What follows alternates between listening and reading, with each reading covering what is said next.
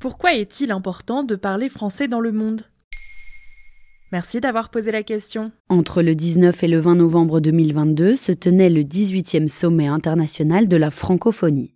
Il réunissait les 31 chefs d'État dont le français est la langue officielle. La francophonie est une institution mais aussi un terme qui regroupe tout ce qui concerne l'usage du français. Une langue qui représente pas moins de 320 millions de locuteurs dans le monde, la plaçant à la cinquième position des idiomes les plus parlés sur la planète et la quatrième sur le web, selon nos confrères de Radio France Internationale. Mais à quoi ça sert la francophonie? L'Organisation internationale de la francophonie, dite OIF, est un organisme international culturel, mais pas uniquement. Elle est créée en 1970 à l'initiative de quatre politiques africains, dont le Sénégalais Léopold Sédar Senghor et le Tunisien Habib Bourguiba.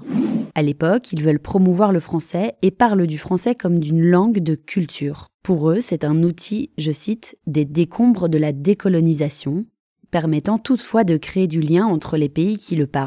Ainsi, l'OIF s'est donné pour objectif de promouvoir la langue de Molière entre ses États, mais aussi des valeurs de paix et de démocratie. Après tout, une langue ne véhicule pas que des mots, mais aussi des idées. Comment, par exemple?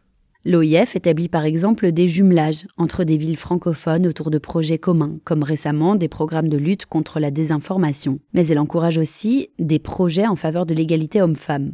Elle remet aussi depuis 15 ans le prix Ibn Khaldoun Senghor, qui promeut la diversité culturelle dans les espaces de la francophonie. Cette année, il a été remis à un professeur de langue auteur d'une traduction littéraire d'arabe au français. Ce 18e sommet de l'OIF avait aussi pour but de promouvoir le numérique et l'économie au sein de la francophonie. Mais la langue est aussi un outil politique. Oui, le français et l'OIF sont également politiques. Mais en Afrique, par exemple, qui recense pourtant près d'un francophone sur deux dans le monde, la francophonie en tant qu'institution est souvent perçue comme un simple outil d'influence française, un avatar de la colonisation. C'est ce qu'explique Antoine Glaser, spécialiste de l'Afrique, interrogé par nos confrères d'RFI.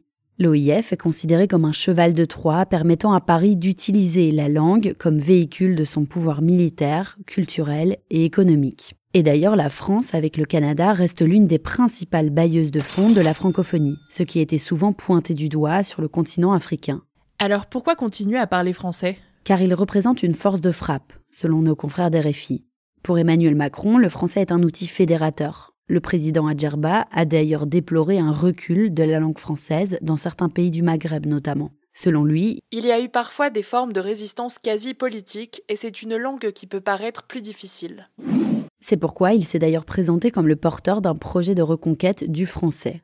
Il a bien compris le levier politique que peut représenter la langue. Et pour le promouvoir, à la française, Emmanuel Macron vient d'annoncer que le prochain sommet de l'OIF se tiendrait à Villers-Cotterêts. Un choix symbolique et fort puisqu'il s'agit du berceau qui a consacré l'usage du français comme langue officielle dans l'Hexagone en 1539. Maintenant, vous savez, un épisode écrit et réalisé par Johanna Cincinnatis. Ce podcast est disponible sur toutes les plateformes audio. Et si cet épisode vous a plu, n'hésitez pas à laisser des commentaires ou des étoiles sur vos applis de podcast préférés.